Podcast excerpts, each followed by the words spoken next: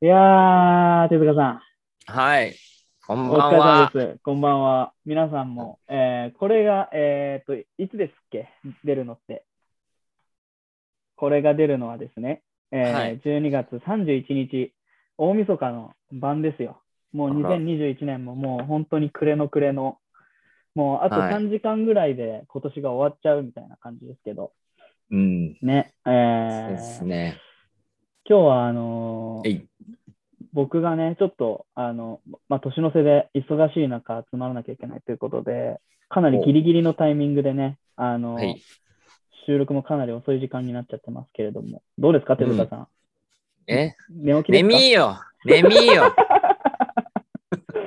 そうなんですよ。手塚さんね、今日これ、この収録始まる2分前まで寝てましたからね。はい、ね、大丈夫ですよ。はい。まあゆるゆるラジオ番組らしい感じで、はい手塚さんも楽しんでいただけたらなと思いますけれども、はい。えーはい今日はですね、今年最後の配信ということで、はい。あの、もうちょっともしかしたら音質とか違うかもしれませんが、あの、ちょっと特殊な感じでレコーディングをしてましてですね。うん。うん。あの、まあ、最後に、えーゲストの方をお呼びしてね、はい。楽しくやっていけたらと思っていますので、オープニングは、オープニングもそこそこにして、じゃあ、今日も頑張っゲストていきましょうか。来るんですね、今日は。はいゲスト来るんですね、今日。楽しみにしてください。はい。と楽しみいうことで、ですね。今はい日も頑張っていきましょう。はい。手塚レマサのワイワイラディ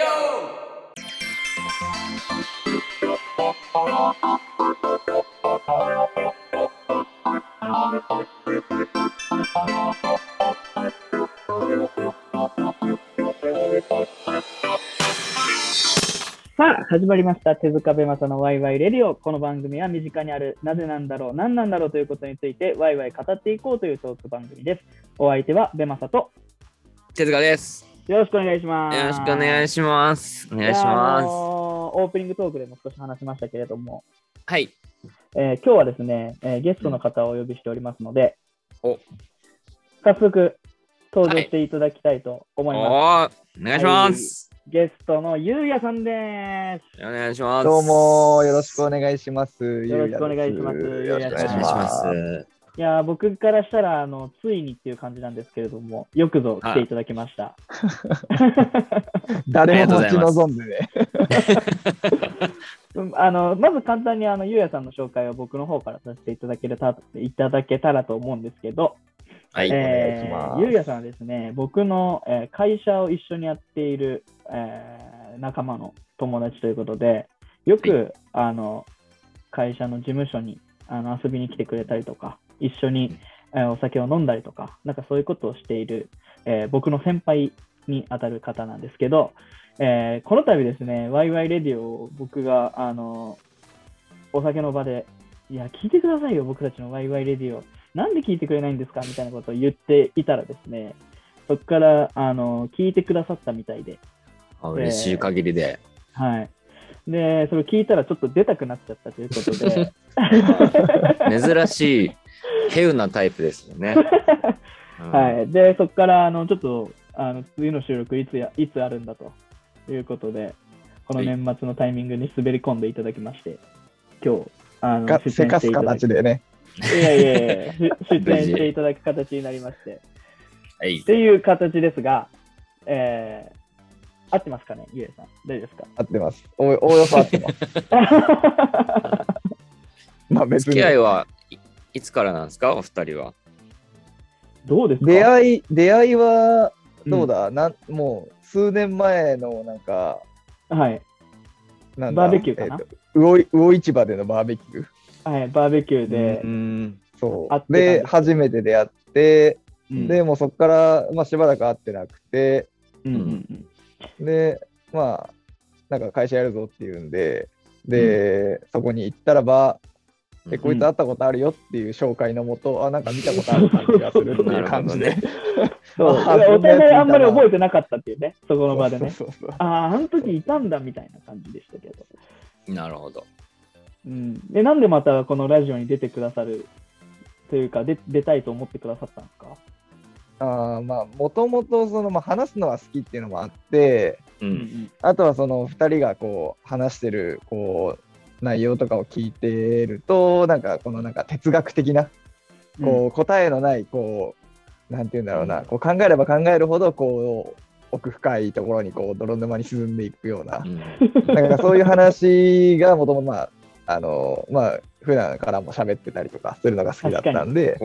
まあうんそういうのをまあ、あの、こう、オフィシャルな場でというか、オフィいや、シャル。オフィシャルでもないですけどね オ。フィシャルな場でそうまあ、あの誰かどっかの誰かが、まあ、あの楽しく聞いてもらえるんであれば、ちまあょっとでも幸いだなと思って、まあこう普段のこう飲みどまのどうでもいいくだらない話でこう終わらせるずに、それをちょっと消化させればな、させられればなという素晴らしいですね。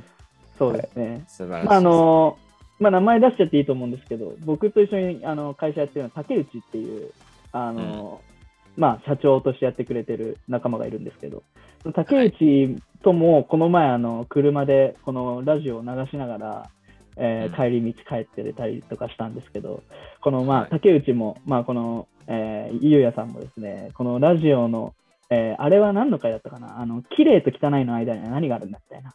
うん回をあのやってて、それをこう聞きながら書いてたんですけど、もうね、ツッコミが止まらないの。だから、まあ確かにね、僕たちもあの自分たちで喋っている時っていうのは結構一生懸命喋ってるんですけど、うんあの後から聞いてみると、ああ、確かにこれもっとこう考えれたなとか、なんか結構思ったりするじゃないですか。はい。だから今日は、あねあの、ゆうやさんにもここでね、ちょっと話をしてもらって、えーうん後から聞いて、ああ、確かにこれ、自分で喋るのと後から聞くのは違うなっていうところを感じてもらえたら僕は嬉しいなと思って。そうね。そうだね。これ、こういうのって、やっぱりこう人と話して違う意見を聞いて、こうなんかやっぱ感じるものがあってっていうところが、うんうんうんね、醍醐味であると思うから。うんうんうんうんそれで言うと、やっぱりこのあのコラボというか、3人、ゲストで、え3人目が来てくれた時って、かなりこう話が盛り上がるというか、うん2人でこう。なんていうんだろう、キャッチボールだけじゃなくて、こう横やりが入ることによって結構話が広がったりするうんうんような、えー単純に足す1ではなくて、なんかかける 1? かける、かける1そのままやんけ。なんか掛け算になるような、あのーうんえー印象を持ってるので、今日のあのこの3人でのトークっていうのはまた楽しみかなと思って、えーいろいろやっていきたいなと思います。はい。ということで、お願いしますえー最初のコーナー行ってみましょう。教えて、ウィキペディア。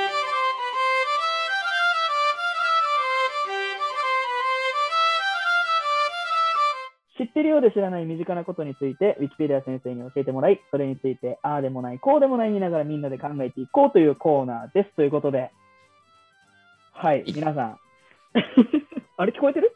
聞こえてるよ。聞こえてる。あ反応がなさすぎて心配になるなるぐらいでしたけど、大丈夫ですよ。このコーナーね、あの、ゆうやさんもあの聞いて、普段あのラジオ聞いてもらってる方にはね、おなじみのコーナーになってきましたが、同じんでるのかな？同じんでてほしいよね。うんって思いますが、はいどうぞはいえー今日はですね、えーゆうやさんが持ち込んでいただいた、えー真面目というテーマを、えー掘り下げていきたいなと思っております。はい。嬉しいですね。でですねこう、はい。テーマを担いでくるのは。はい。はい。で、えっ、と、持ち込んでいただいたんですけれども、あの、真面目というのが、ウィキペディアの広告、あの、項目になかったので、えー辞書を引いてみたいと思います。はいはい。えー真面目。えー嘘やいい加減なところがなく、真剣であること。本気であること。また、その様。で、もう一つの意味がありまして、えーうん真心のあること。誠実であること。また、その様ということで、まあ、あの、その言葉の意味という感じですけれども、うん。どうですか？真面目っていうのは、皆さん、ま、皆さん真面目ですか？うん。比較的自分は真面目かなって思ってて、うん。まあ、ただでも、じゃあ、いざこう辞書で引かれて、真面目っていう定義について、こう、まじまじと考えてみると、あれ、真面目って思ってるけど、合ってるかなっていう感じではある。うん。もうそれが真面目だもんね。確かに。確かに、確ああかまあ確かにな、そのなんか一つ一つのその物事に関して、こう、いちいちこう、なんだろう、どうでもいいかもし多くの人にとってはどうでもいいかもしれないけど、なんかうん。いちいちこう、なんかこう考えてしまうっていうのは、ある意味真面目なのかもしれない。から。確かに。んそういう、それで言うと、もうこのワイワイレディオなんて真面目以外の何者でもないコーナー。何者でもございませんね。普通の人はスルーするようなところを、あえて僕たちは考えに行ってるみたいなところあるんでね。引っかかりに、こけに行ってるもんね。そう、コケに行ってんだよ。自らね。何でもない段差にこコケコケに行ってるからね。でそれで言うと、なんか僕は、なんか、あの、あ、意外だなと思ったのは、本気であることっていうのが真面目なんだっていうのがあって、うんうんうん。なんか本気と書いてマジって読むのがね、よくね。当て字やけど。それだと、マジでさっていう、そのマジでっていうの、この真面目から来てんのかな？あそうなんじゃない？多分。分あー本当の方の真面目じゃない？マジ、マジじゃない？真面目とはまたちょっと違うんじゃない？うん。真面目、ねそうだね。本当、本当の方かもしれないですね。ああ、マジでそう思ったよとか、本当にそう思ったよっていう。語源的には多分、同じような気もするね。そうね。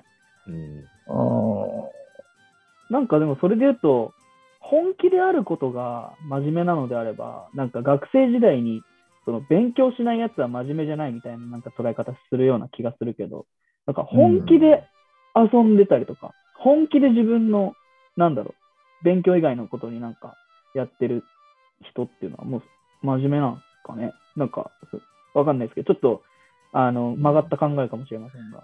あーまあでもその物事においてはっていうかそこのベクそのベクトルに関し対してはまじ真面目っていうことなんだろうね。うん。なんかガリベン君みたいなイメージがあるけどね。真面目な、うん真面目な人って言われると。そうだね。確かにこうふわっとしイメージするとそんな感じかもね。うんう。うんん。まあただ今回俺がこう持ち寄ったこう持ち込んうんだこうきっかけというか、はい。うんえっ、とまああのー仕事を普段していて、はい。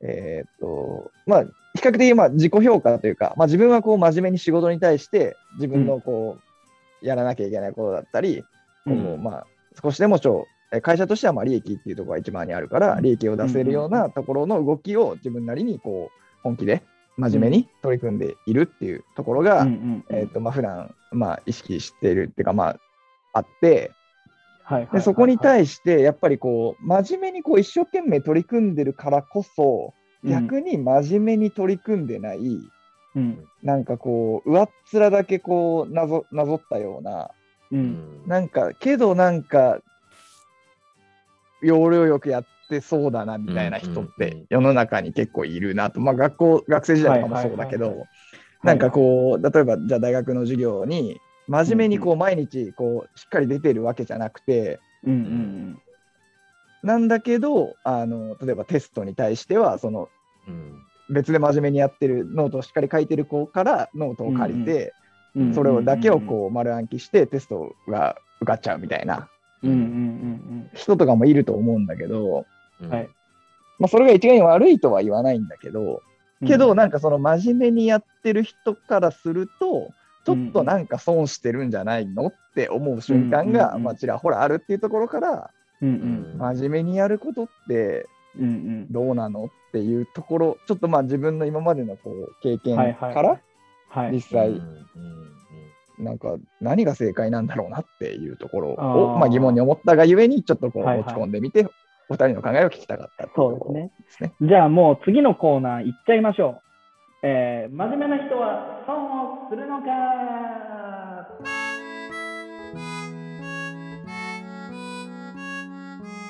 ということでね、えー、もうすごいスピードで行きますよ、今日は。あ ペース配分間違えた、俺。はい全然全然。いや、全然大丈夫全。然全然そんなことないです。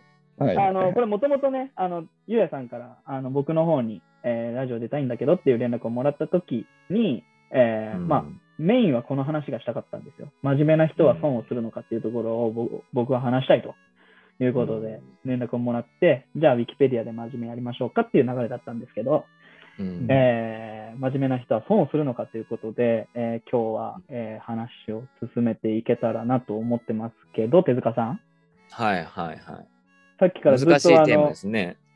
宙を、空を仰いでますが、ずっと いやずっと考えているんですけど。うん、どう難しいですよね。どうなんでしょうね。でも、損するか。まあでも、例えば仕事とかだともうね、さっき言った通り、うん、結果を出すというゴールがあって、まあ、うん。そのゴールを出すために、ゴールに向かうために一番いいやり方をするうん、から、まあね、そのやり方に、うん、損も何もなくて、そのゴールを出せる、うん、ゴールに一番早く行ける人が僕は、そのゲームね、仕事というゲームにおいては重要なことだと思うから、はいはい。なんでしょうね、損をするか否かっていうのは難しいね。ただなんかそのまあギブアンドテイクみたいな考え方だから、その、うんなんだろうな、えっ、と、ギブの方がテイクより多いじゃないか。だからその差し引きで損という感覚を持つわけですよね。うんうん、真面目にギブをたくさんしてるのに、テイクちょっとじゃないはいはいはいみたいな。うんっていう、多分そういう、損って多分そういうかんことなんだと思なるほど。となると、うんなんか、あれ、俺が器ちっちゃい人間みたいな感じ。だからあんま考えてないのかもしれないね、器用な人とかってね、そういうのね。うん。こんなにゆうやさんはどうなんですか、うんこのテーマを持ってきていただきましたけど。なんか、まあ、多分逆に言えば、その損って考えてるっていうことは、うん。なんかやっぱ、なんかどっか要領よくやってる人が羨ましくもあるんだとは思うんだけど、うんうんうんはいはいはいはい。まあそういう意味で言うと、まあそもそも人と自分じゃ、あの、いろいろ測る物差しが違うから、う。うんんまあそういう意味では俺が精一杯やって真面目が正解。俺の中では真面目が正解だけど、うんその人の中では、その、まあ俺から見て真面目じゃないかもしれないけど、その要領のいい形が正解なのかもしれないけどね。うん。っていうので、まあ半分もうなんか自分の中でなんとなく答えはあったりはするんだけど、うんほう。そうなんですか？今の話がそうじゃないですか。あ今のそうそう話が。今の話が。そう、結局人と比べてもしょうがないっていうのが、まあ答えではあるのかなとは、うんうんもう答えというか、まあ結論というか、こう、真面目にやれる人は真面目にやったらいいし、うん。っていうかもうそれがもうそれそこまでそういうふうに過ごしてきたんだから多分それが正解でその人の中では。うん。で俺が今からじゃあ要領よくなんか変な変なところでじゃあ手抜こうとするとなんか今まで真面目にやってきた経験値の方が圧倒的に上回ってるから、まあまあそうでしょうね。なんかうまくやれないんだろうなと思うしけどなんか単純にじゃあ時間っていう物差しで測るとうんそこにかけてる時間で言ったら自分の方が多いからその時間っていう物差しだけで考えると比較するとなんか俺の方が時間使ってるのになんかあれだなって思うところはある。まあ、結果、で比べるのか、まあまあ、まあそうだね。うん。うん。僕いいですか？難しいね。どどうぞどうぞ。ちょっと俺ちょっと喋りすぎるから制して。いや、全然大丈夫ですい。や、それで言うと、好きなだけ喋僕も喋りすぎるんですよ。手塚さんがね、受け役になるんで、なるほど。これワイワイレディオあるあるなんですけど、そうだあのー真面目な人、だからその、例えば要領よくやる人って、やっぱその、まあ、ゴールをどこに置いてるかみたいなところもあると思ってて、うん。その、まあ、仕事を、えーじゃあ、なんていうんだろうな、えーっと、例えば上司に気に入られるっていうことがゴールだとするじゃないですか。うん。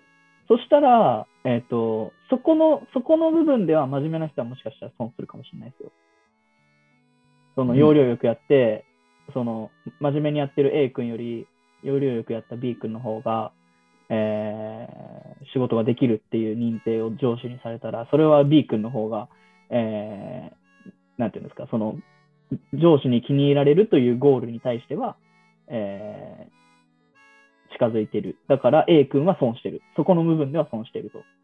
うんうんでも、なんか、僕個人としてはなんか、なんで、なんていうのかな。そのじゃあ、容量を良くするために、まずは真面目にならなきゃいけないなと思うんですよ。うん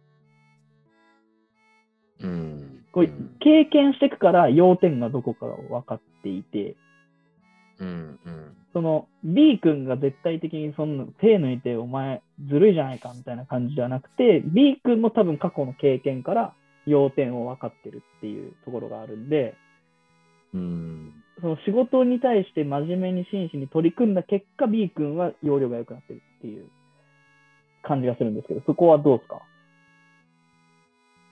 うん。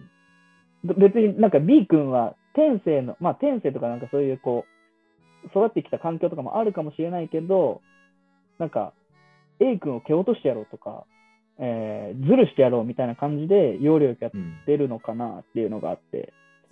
うんなんかある、なんかセンスみたいのもある気がしていて、うん。その先天的にもうできちゃう人と、今のベマちゃんの話だと経験的にこう、後天的にある種努力で、その、なんだろうな、その、要領良いみたいなものをある種演じるというか、うん。力をこうつけていくみたいな。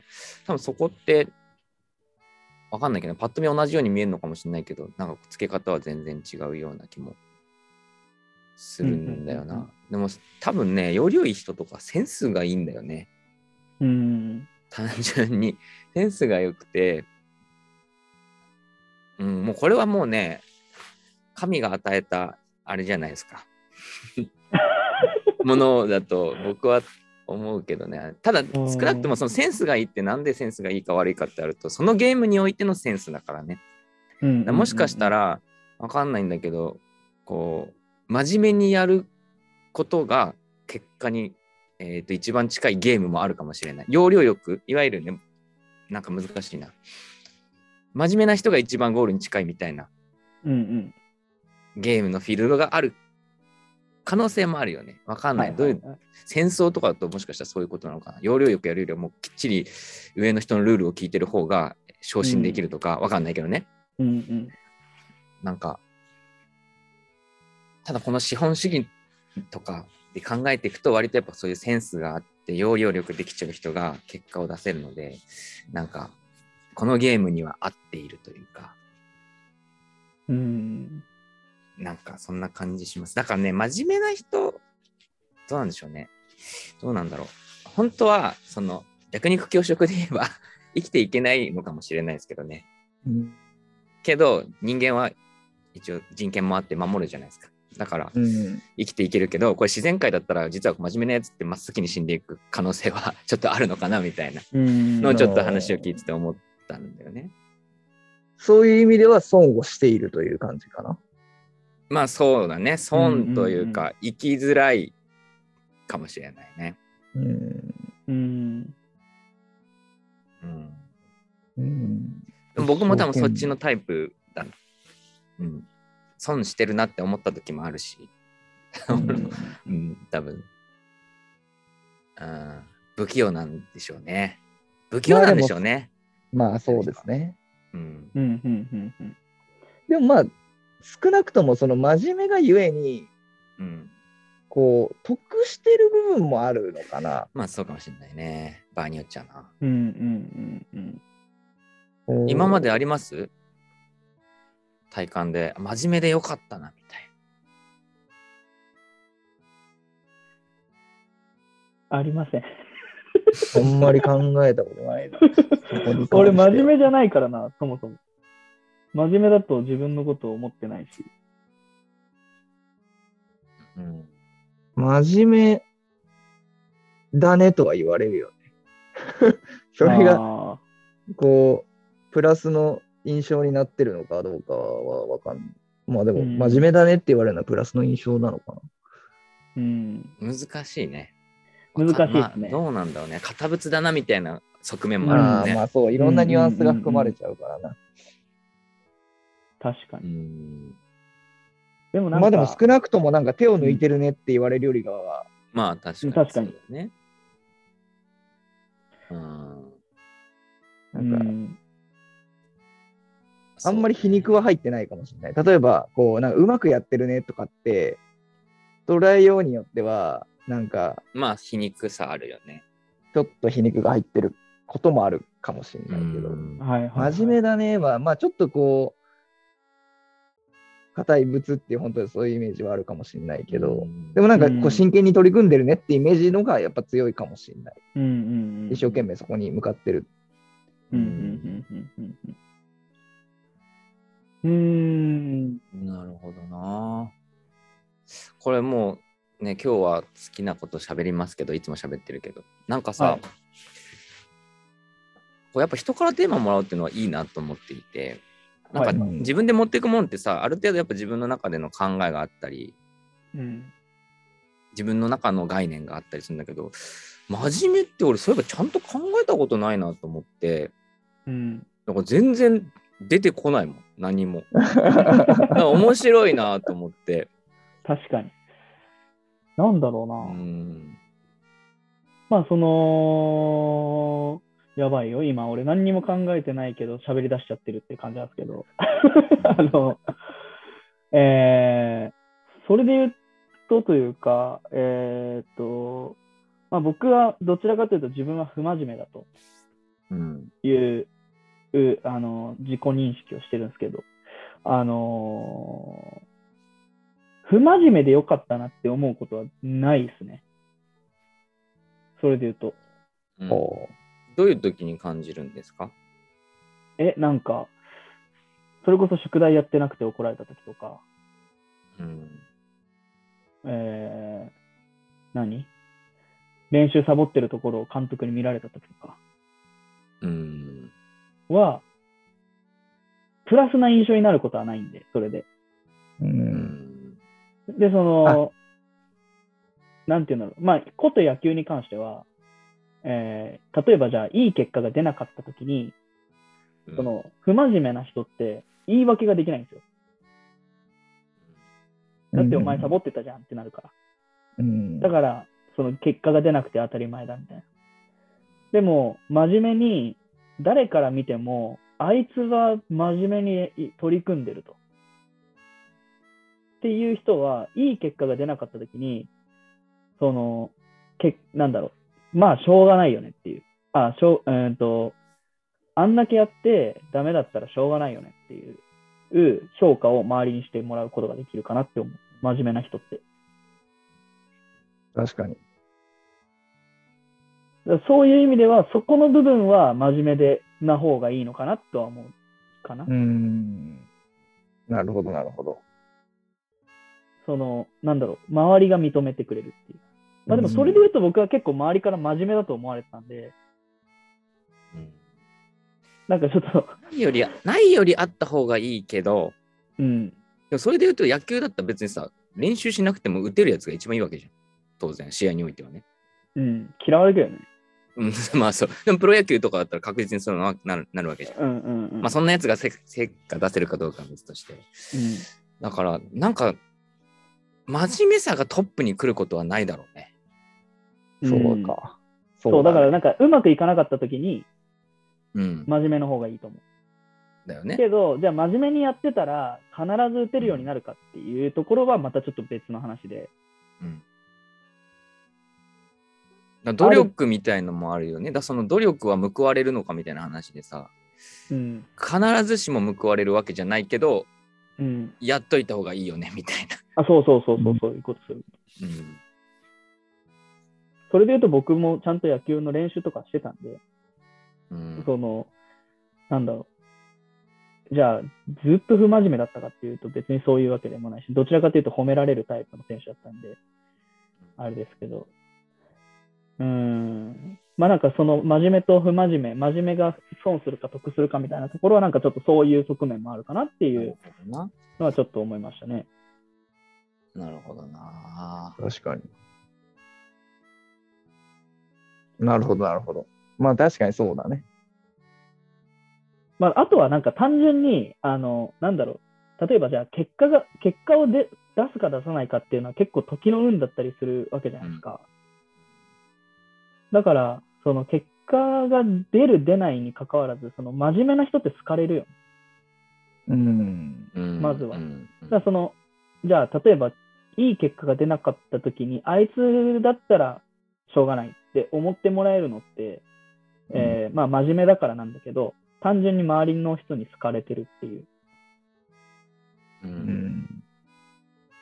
で、それで何にも、何にも、練習も何もしてないやつがね、あの、凡退して帰ってきたら、お前ふざけんなってなるし、それが自分が監督だったらもうお前なんか使わねえよってなっちゃうから、すごいなんかリスキーはリスキーだなっていう。はいはい。なあ、でもな、あれだね、なんか保険張ってるみたいでちょっとかっこ悪いっちゃかっこ悪いね。いや、まあでもそうだと思うね。保険に近い感じするな。う。うんん。これ例えばね、だって女の子とかの場合って絶対容量いいやつがモテるでしょ？そのそ男うそうだね。はどうか考えても。うん。うん。で、まあ、うん、そうだよね。だから真面目すぎるっていうかさ、真面目なやつってそんなモテないじゃん。だから、うんやっぱ動物的に見ても、そんなにやっぱ容量いいやつがちゃんと生きていけるんだよね。子孫も残せるし。うん。んうん、ただまあ、一部ではね、そういう真面目な人が好きだっていう、まあ多様性の一部なのかもしれないけど、うんあくまでもどこまでも保管するものでしかない気がしてきてるね。なるほど。え、納今、得なるほどって思いました？保管するもの？どういうこと？保管するもの？だからその、さまあ、結果が出なかった時に、まあ、ある種の言い訳とか、うんうん。えっ、と、ここまでやったんだからって思えるようなものだったり、うんまあ、ひ人に対してもそうだよね。結果出ないけど、ここだけ努力したっていう過程を見せれるわけじゃないですか。うんだから、どこまで行っても、その、結果に対する補完というか、うんうんうんうんうんなんかそんな気はする。うんでもやっといた方がいいもんね、そんなん。そう、やっ絶といた方がいいんだよ。ねやっといた方が、だから真面目はあった方がいいんだよ。センスがいいやつもうん真面目にやっといた方がいいんだよ。対うんうん真面目だと思われて損することはないもん、きっと。確かわかんないけど、度合い度合いによる、度合い。による。うんうんうんうんうん。に。損することはないけど、多分、同じ、その、真面目にやってる人と真面目にやってない人が同じ結果を出したときに、うんえーっと、真面目にやってる人、まあちょっと真面目にやってるって、ここで言う真面目にやってるが難しいけど、まあじゃあ真面目にかやってる人が、えーっと、要領よくやってる人の、えーっと、あーちょっとこれまた難しいな。じゅまあ、時間で換算するとちょっと難しいんだけど、じゃあ倍真面目に本気で取り組んでて、うんで、要領よくやってる人は、その、じゃあ真面目にやってる人の半分の時間でけ同じ結果を出しました。う。うんんそうすると単純になんか半分の時間でやれてるから、うんうんなんか、容量いい人が得してるような気がしますよね。そうそうそうそうそう、うん。うん。うん。単純にまあ時間で言えばだけど、まあうん今自分で喋っててなんかなんか変なんか変だなと思いながら喋ってたけど。これ単純に確かにでも時間は損しますよね。真面目な人って。うん。まあそれってでもあれか、ま、真面目か真面目じゃないかとかいうよりか、容量いいか悪いかで損してるってことだ。うんん、なんかその、真面目に取り組んだ、その、じゃあ、例えば、えー倍の時間うん。っていうのを、えー、と損と捉えるか、得と捉えるかっていうのは、なんか、えーまあ、人によるんじゃないっていうのが、うんでもこれってさ、人によるんじゃないをさ、ひたすら喋り続ける。いや、そうなのよ。そうだよ、そうだよ。なのだから、でもその言葉を使わずにギリギリまで考え抜くと。なるほど。全部そう全部そのね、もう人それぞれだよ。だ毎回1分で終わるよ、番組。人それぞれですよね。それをぐずぐずやるっていう。じゃあ NG ワードなわけね、それは。人それぞれじゃないわ。そう。だから最後はそれで締めてもいいけどね。あー毎回おなじみの。毎みたいな回同じ。そうね。まあだから、どうなんですかね。だからそこの、その、かけた時間、まあだからその努力は嘘つくかみたいな話になってくるよね。やっぱり。かけた時間が、えーでもさ、なんかなんていうんだろう。じゃあ、じゃあその要領よくやった人も、その1日24時間っていうのは一緒なわけで、その、じゃあ例えばじゃあ仕事、まあ仕事だとちょっとわかりにくいんで、僕野球にしていいですか？こう野球で、じゃあ野球で練習場にいて、練習をした時間がじゃあ単純に倍でしたっていう人がいます。で、単純に半分でしたっていう人は、その、じゃあ、浮いてる時間があるわけじゃないですか。その浮いてる時間に、例えば遊びに行ってましたってなったら、なんか僕はそれはそれで意味があることだと思うし、なんだろう。野球の練習倍やりましたっていう、その、ね、えー空いた時間、空いた時間というか、その、えー B, B 君よりも練習したその時間は僕は無駄じゃないと思うんですけど、なんか、なんていうんだろう。こと野球においては、B 君の方が得してるっていうことなのかな。うんうんうん A 君の方が得してるのかな？いや、でも、そうか。少ない努力で同じ結果を出せるんだったら少ない努力で同じ結果を出した方がいいと思うんですけど、そこの、なんていうんだろう。それで言うと B 君は野球に関しても得してて遊びに行ってるから友達が増える。だから人生もちょっと豊かになってるかもしれない。B 君は人生でも得してるよ。うんだから損すんじゃない。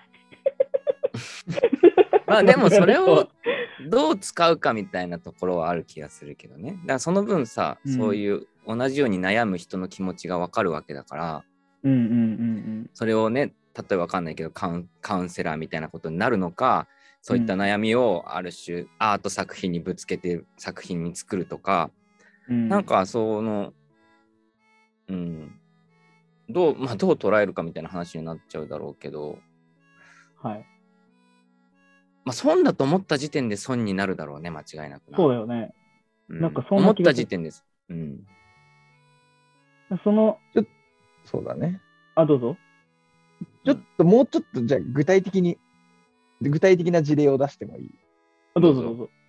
例えばさ、日本って、まあちょっと最近はあのだんだん減ってきてるかもしれないけどさ、例えばじゃあ日本の普通、あまあ普通って言ったらあれだけど、あの会社員で、はい。えっ、と、じゃあ年功序列、まあ基本年功序列でこう給料が上がっていくような会社があったとして、はい。その中に、じゃあ、えっ、と、じゃあ仮に20代で真面目に取り組んでる A 君がいます。はい。で、じゃあそれが次、えっ、と、じゃあ30代でうん不真面目に取り組んでいる B, B さんがいます。ううんん。で、年功序列だから、あんまり結果とかもあんまり関係なく、うんうん一生懸命真面目にやってる A 君よりも、うん。うん不真面目で、まあ、なんとなく、こう、なまあ、なんか言われたこととりあえずやってる B さんうん。う。うんんの方が、じゃあ、お給料高いですと。うんう。うんんうんそれはまたちょっと違う話なのかな。っていうところでいくと、真面目にやって、もうそれをちょっと、まあ、外からうん薄っぺらいところだけで見る、上辺だけ見ると、なんか真面目にやってるって、給料低い。まあ、ちょっとその仕組みの問題もあるんだけど、うん。なんか、真面目な人が、まあ、評価、まあ、結果、うんぬん、もうそもそも今、今の話、結果はうん置いて、置いてあるから、うん。それ、そう、そういう状況の時って、うん A 君から見たら、なんであの人真面目にやってないのに俺より給料高いのって思う、と思うわけよ。思う。なるほどね。うんっていうのは、なんか真面目な、まあそれが今まかり通ってるのが多いわけでしょ？うんうん。まあ多い、うんまあ多いわけでしょ？ってかまあ多いとして、うんう。んっていうので、まあそういう面でいくと真面目な人は損してるのかなって思ったりはする。うん。うんなるほどな。これどうなんですかね？なんかその、うーん、なん、なんて言うんだろう。だってその考え方で言ったら、全員頑張らない方が得だもんね。そうだね。あだから、その、でも頑張らなければもうそもそもが成り立たないわけよ。で、あの、うん262の法則とかあったりするじゃん。はいはいはいはに一番目の2はものすごい、あの、なんか、ものすごい働いては働き、働きありで、い。うん。で、真ん中はまあそこそこやって、2はもうほぼサボってるみたいな。う。うんんうんそういう意味でも、やっぱりその上の2は、きちんと評価されないと、うん。なんか、真面目が損してんのかなっていううん。うん。うん。うん。うん。うん。うんうんふうに思うよね。まあ確かにな。確かに。だから、まあ、評価がきちんと伴えばっていう話か。うん。これはね、どうですか、手塚さん。年功序列の話だもんね、今のはね。うん。ごめん、ちょっと話がぶっ飛んで結果じゃない。もうそれはもうそういうゲームだからね、ルールだからね。だからその中で逆に言うと真面目にやる、そこまでして真面目にやる理由があるのかってなるけどね、そんなに、まあなかなかないだろうけど、そこまでしたがっちりとした、えーまあさっきのベマちゃんの話か、まあみんな頑張らなくなるよねっていう話だよね。うん。損すんだからっていう。うん。うん性格なんだろうな。これも最後逃げだけど。結局自分が、なんていうの、納得したいだけじゃない。うん。だから別に、容量のいい人とか、不真面目な人って別にそれはそれで自分が納得してるからそれでいいわけであって、多分真面目な人って真面目にやらないと納得できないんだよね、多分。だからな、うん自分を納得させるためにもやってしまうというか。うん。うんまあ、その結果、時間がかかって損してんじゃねえかみたいな。うん。うん。うん。い うなんかループがあるような気もするんだけど。うん、難しいっすね。なんか、じゃあそこで、えーっと、じゃあ給料安いけど真面目に働いてる人が、えー、多分その会社に居続ける限り真面目な分損し続けるんですよ。うん。僕は。その、その会会社にいたらね。で、そそこで得たことを、えー何か別の形で表現して評価されてとか、まあ評価されるためにやるわけじゃないかもしれないけど、そこをなんか持っていけるみたいなところがあれば、真面目にやったらやった分だけ得になると思うんですよね。うん。でもそういうこう、どうがんどう考えたって損するじゃんみたいなシステムのところにいるいる場合は真面目じゃない方がいいと思う。そこの部分に関して。うん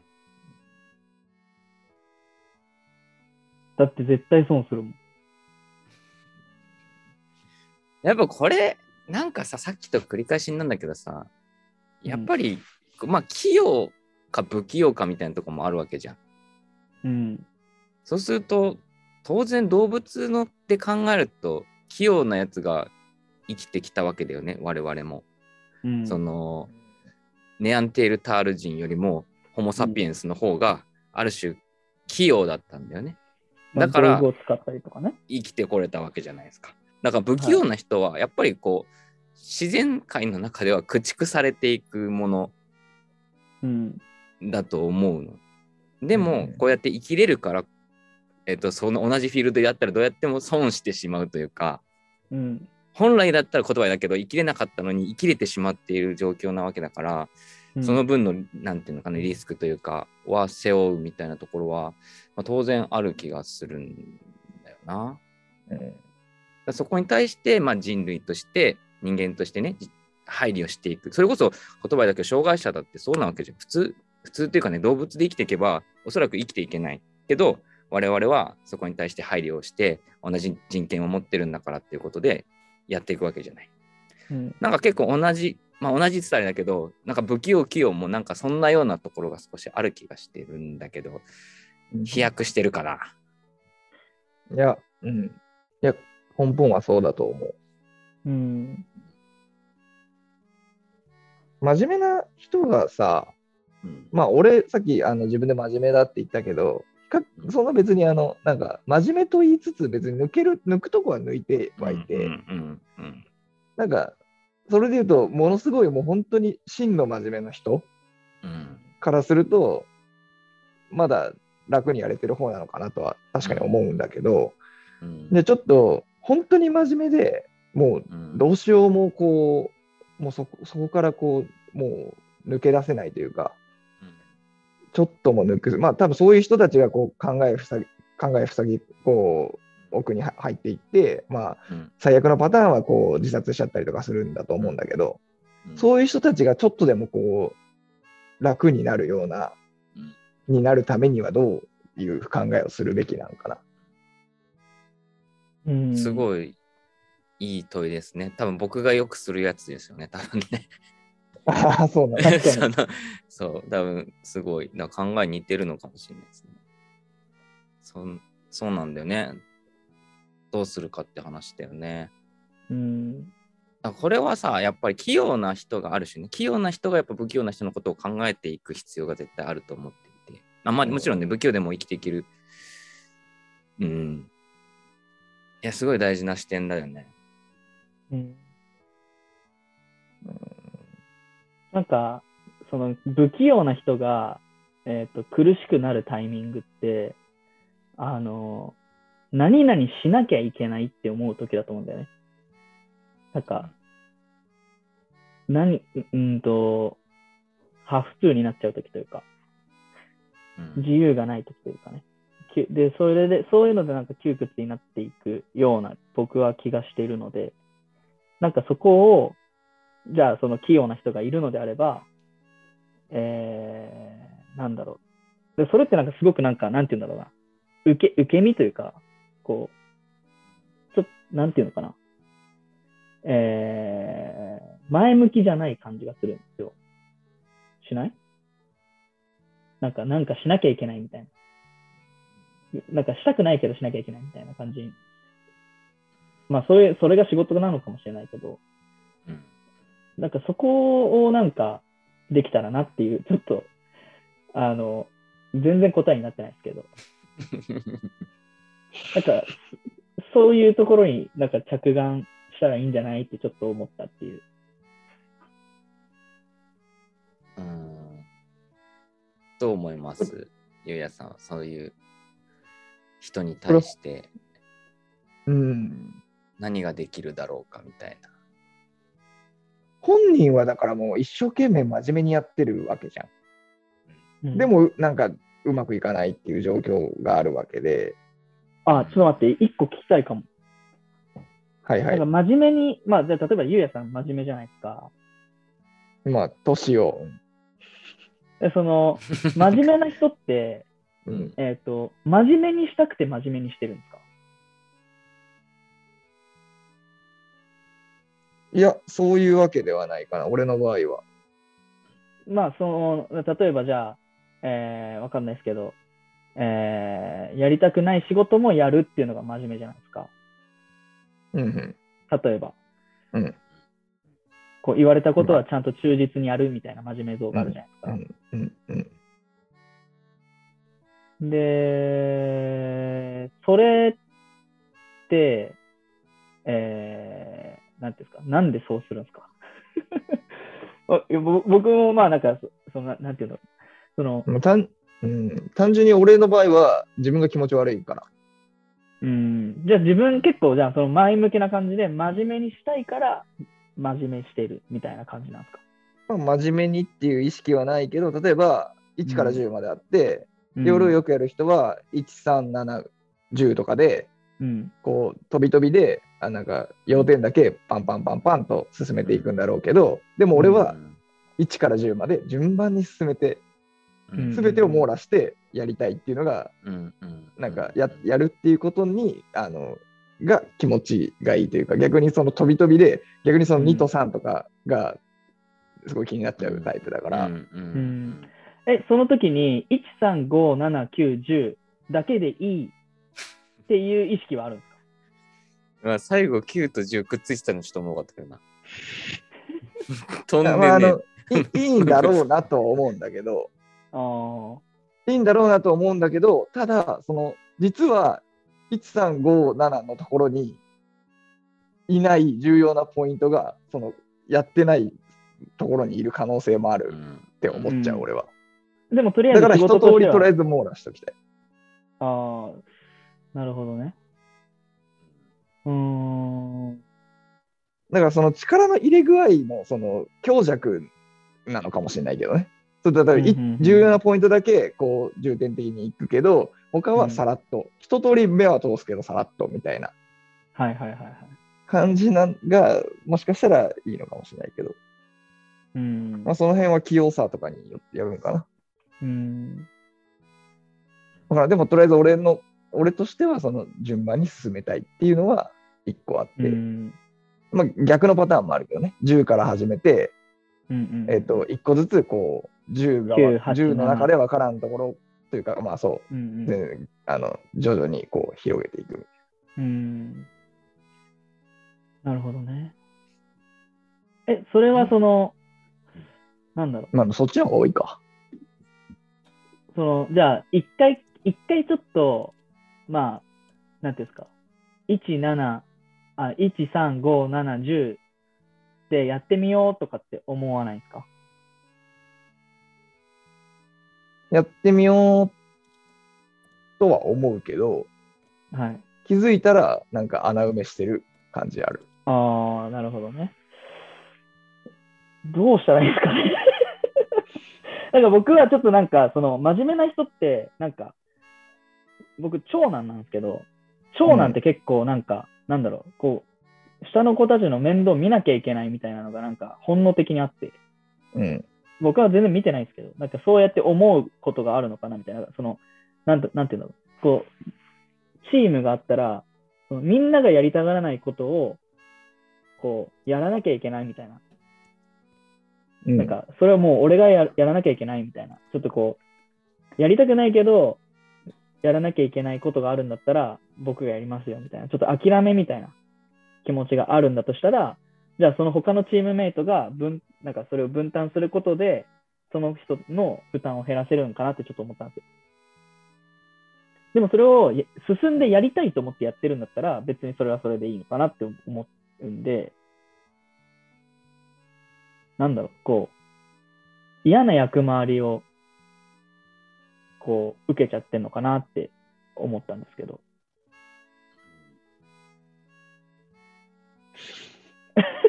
あれなんか全然違う？あんま入あんま入ってきてないけど。てか俺もなんか途中から自分が何喋ったかあんま分かってないけど。いや、なんか、あなんか、なんか本当、あ、こえ、れちょ、っと手塚さわん手手伝って。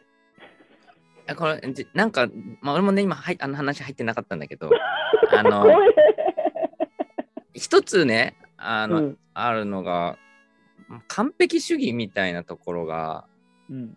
間違ええーっと真面目な人はあるような気がするんだよね。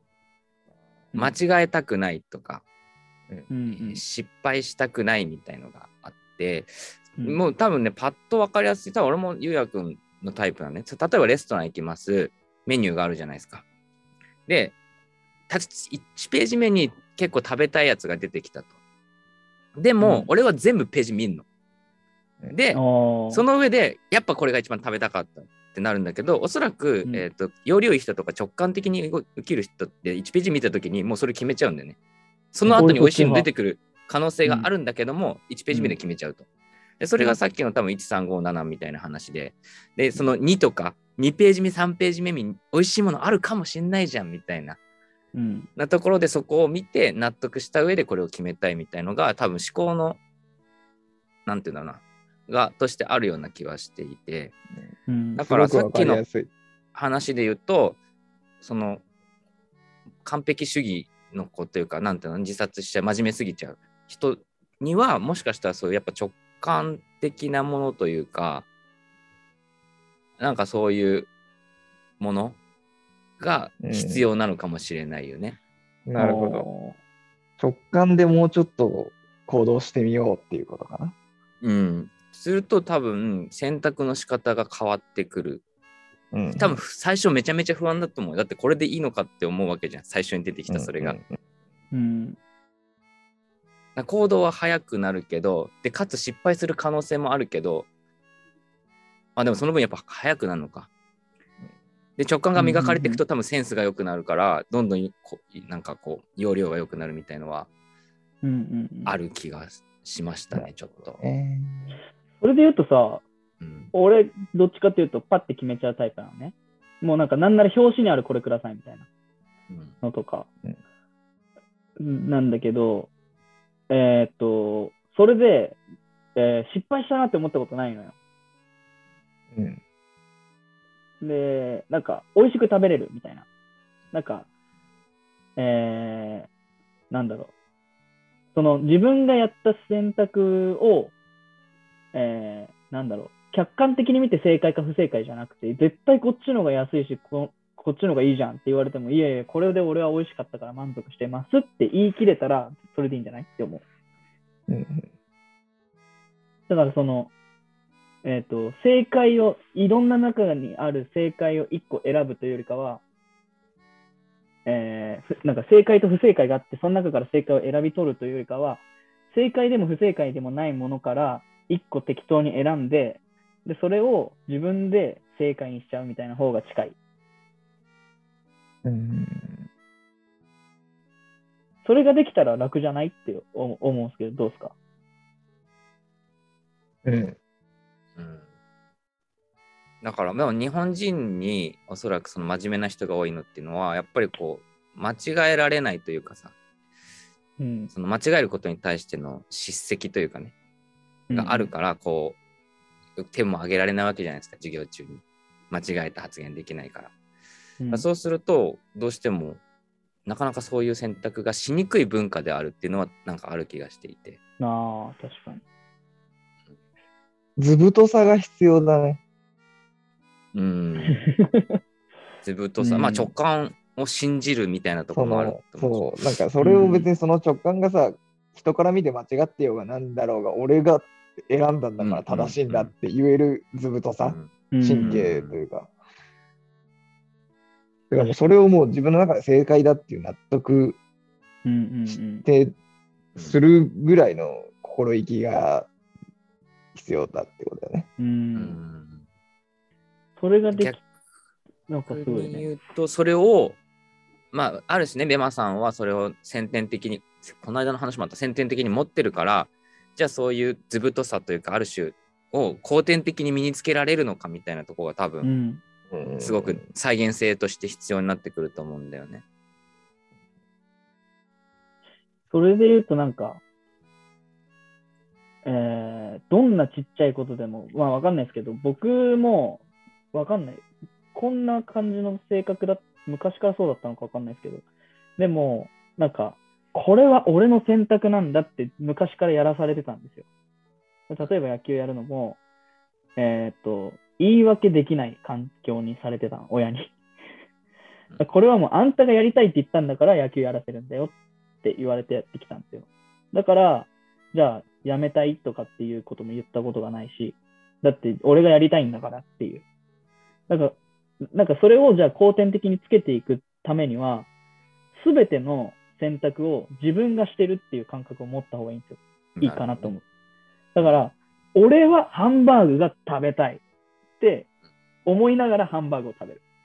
うん俺は何々するんだっていう。あ、俺は今から歯を磨きたいって思いながら、自分が選択してるんだってことをうん思ったらいいんじゃないですか。ちっちゃいことで。そしたら、すべての自分の行動が自分のものになってくるから。でもなんか、あれだね、よくよく小学生の時とか振り返ってみるとさ、なんか、やらされてる感すごかったよね。あ、そうなんですか？なんか、その、なんだろう、基本、その、例えばじゃあ先生から宿題与えられます。うん。それってやるやらん選べないわけやうんうん、ん。例えばそれで、あの、なんだ、宿題が選択式で、じゃあ、俺はテストでほぼ95点以上しか取ったことないから宿題やりませんっていう選択ができる状もう95点以上ほぼオール5とかでもそういう選択はできないわけじうん。僕はできましたよ。ゃん。あ、できたんだ。あの、学校がというよりかは、えーお前がやりたくないんだったら、宿題なんかやらなくていいと。あそういうことね。まあでもなんそかそあんまそういうその。代わり怒られろっていう、なるほど。そういう家庭だあ。んまその、そう、なんかその選択させる教育というよりかは、うん。なんかこう、まあその、その、なんだろう、こう、一律で義務教育だから、なんかみんなこう、同じようにっていうのがあるのかもしれないけど、うん。まあ、てかもう、その、日本の文化的にあんまりこう、なんか、出る杭は打たれるみたいな感じじゃん。うんうん。ちょっとまた話がちょっと、あれだな、飛んじゃったな。どんどんどんどん脱線するって、これはあの俺の悪い癖なんだけど。いやでもそういうこれ今あれですからね、真面目な人は損するのかっていうと、そうだね、そうでも、その、選択はかなり大事なキーワードのような気がするんだよな。うんうん。うん。なんかどっかこう人に委ねてるというかさ、うん真面目な人って。確かに,、ね、確かになんかそんな気はするんだよな。だから自分の意思で決めているんだ、選択しているんだっていう意思がうんやっぱ大事なんだ。だそうすると損という概念がなくなる。まあ結果として損することあるだろうけども自分が決めてるんだからっていううんところにはなってくるよね。うんうん。そう、だからそういう意味では俺ちょっと今、親に感謝してるわ。それで言うと。そういう親だったから。そう俺も親には感謝してるよ。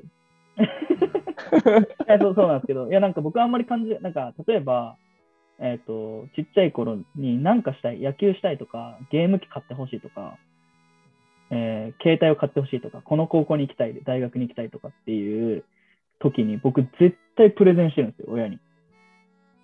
そうなんだ。うんで、なんでそこに行きたいのかとか、なんでそれが欲しいのかっていうことを、プレゼンして、もうぜそれはもう自分の選択になってくるわけじゃないですか。うんうんでこうこうこうでこうだからこうしてくれっていうのを親に言って、で、ある意味それは約束になるわけですよ。で、自分が、えっ、と、こうしたいと思ったことを親がサポートしてくれてるっていう感覚にもなってたんで、なんかそういう意味では僕は結構選択してきたっていう自覚はかなりうんそれでとあって、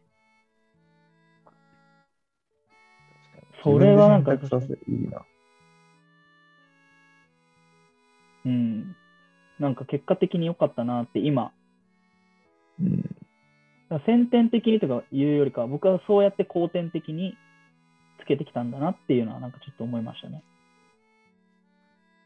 それなんか僕がなんかすごい今、なんだろう、あの、す 優れてるみたいになってますけど、そうそういうことではなくて、その選択するっていうことに関しては、僕はなんかそうやってやってきたかなっていう、う気がします。お返しします。こちらからは以上です。はい、こちらからは以上です。手塚さんどいや、僕はそんな、自分の意思で、そうね、どうなんだろう。どうなんでしょうね。そんなこと言ったらさ、人生だって別に選択して生まれたわけじゃないじゃない。そもが。うんある意味、ある意味ね。うそもそもがね。うんうん。っていう中ですごく矛盾するわけじゃん。うんでも自分の意思を持ちなさいみたいな。うんうん。だから、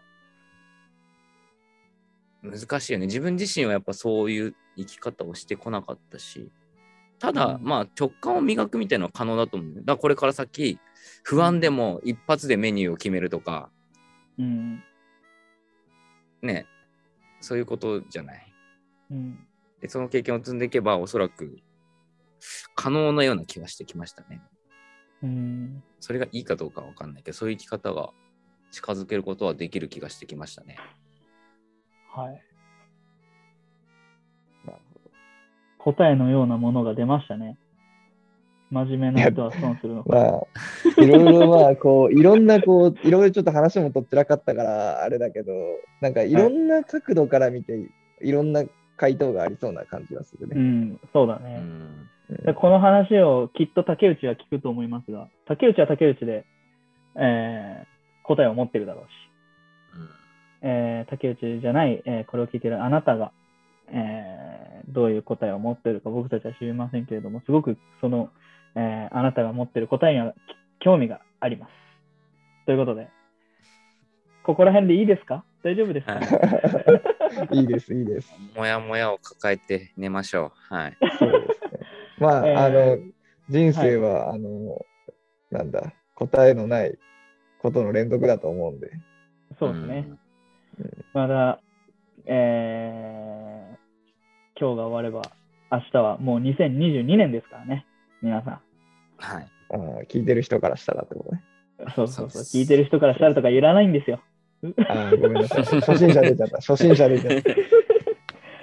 まあ、ということで、えーはいここここら辺で、えー真面目な人は損するのかでした。哲学エンタメバラエティワイワイレディはい、エンディングということで、はい。ゆうやさん、お疲れ様でした。お疲れお様でした。早いものでもうエンディングでございます。今日結構な。結構喋ってますね。あ、本当？うん。割と1時間くらい、1時間コースですかね。うんそう、なんか、途中なんか、グダグダってしちゃったとこは、なんかうまいこと編集してもらって。垂れ流し編集、編集なしですね。なし？ほぼほぼ今日編集するとこなかったっすね。でも本来はこういうのもやりたいんだよね。一つのネタで1時間ぐらい喋るみたいな、それこそ紆余曲折して、うん。全然違うとこまで行って、うんうん一応最後はね、形だけ整えようかみたいな。わかんないけどぐちゃぐちゃって丸めて。うん丸めて一応さはい提出しますみたいな、うんうん。うんマークシート全部塗りつぶして出すみたいな感じですよね。ああ、もう時間なくなったから最後ね、あの、うんとりあえず塗るみたいなね。うんいやでもね、すごくいいテーマだったな。いや、本当に、面白かった。うん、面白かった。どうでした？話ゆうやさんどうでしたか？初めてのワイワイレディオは。いや、あの、結構ゆるりとやらせてもらって、あの、のノンノンプレッシャーで楽しかったです。いや嬉しいですね。これまた聞いてくださいね。あの、12月31日。あもちろん、客観的にちょっと自分を見ようかなと。はい。その、その感想が僕は楽しみなんです。